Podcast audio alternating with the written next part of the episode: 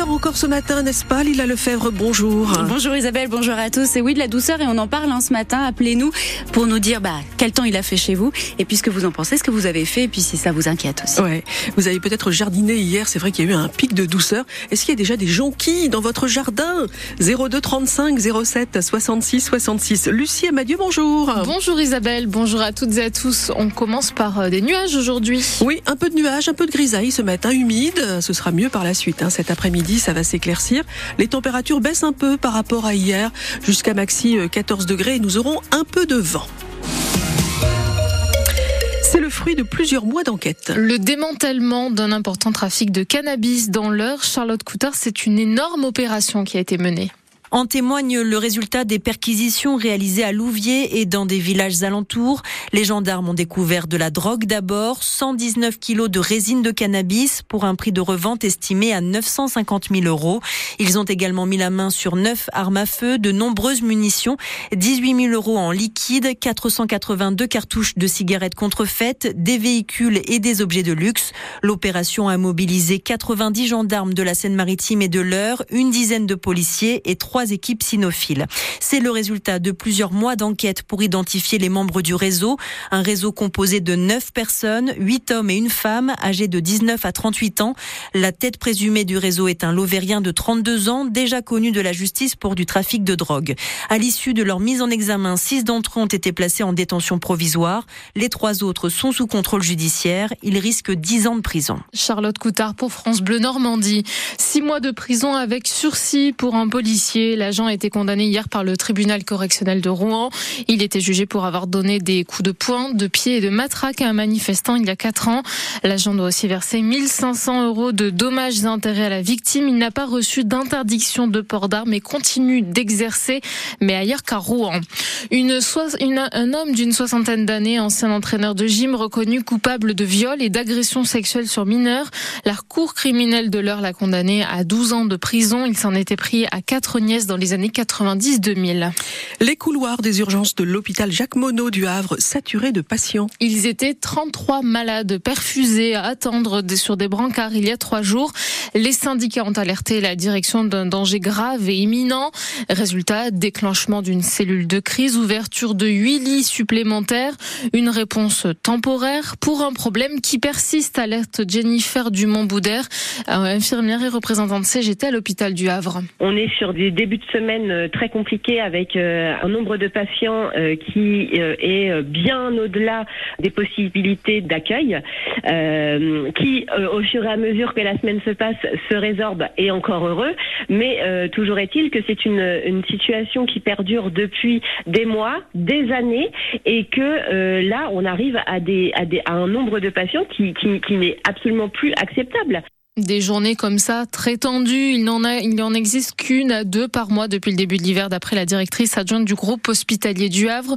Pauline Richoux rappelle que l'établissement est loin d'être le seul dans cette situation. Le service des urgences, il doit s'adapter à l'augmentation du nombre de passages que constatent tous les services d'urgence en France depuis plusieurs années.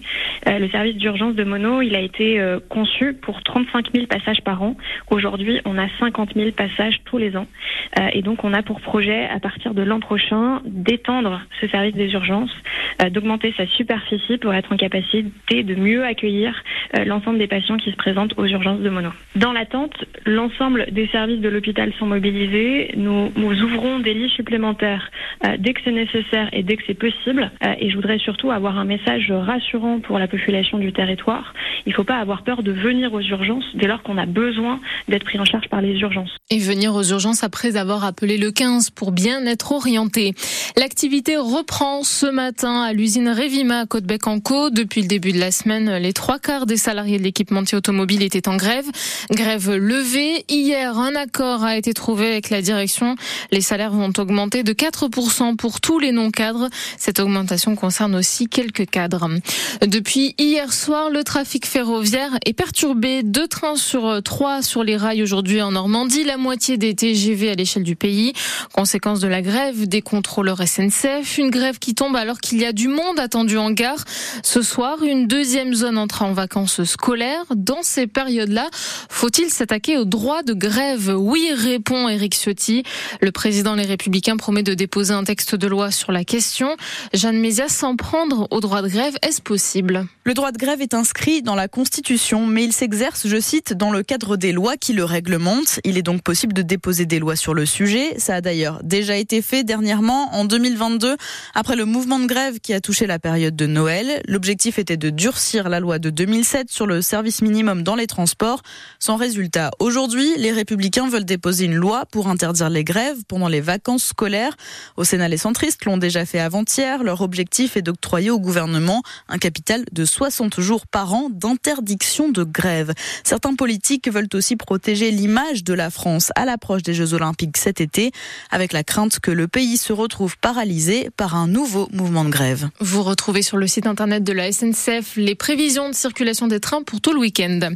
Mission rassurée, le Premier ministre Gabriel Attal a visité l'exploitation d'un éleveur bovin dans la Marne hier après-midi, deux semaines après ses annonces pour calmer la colère des agriculteurs. Et alors que cette colère couve toujours, il rappelle que les, décrets sont entrés en vigueur, d'autres vont bientôt l'être.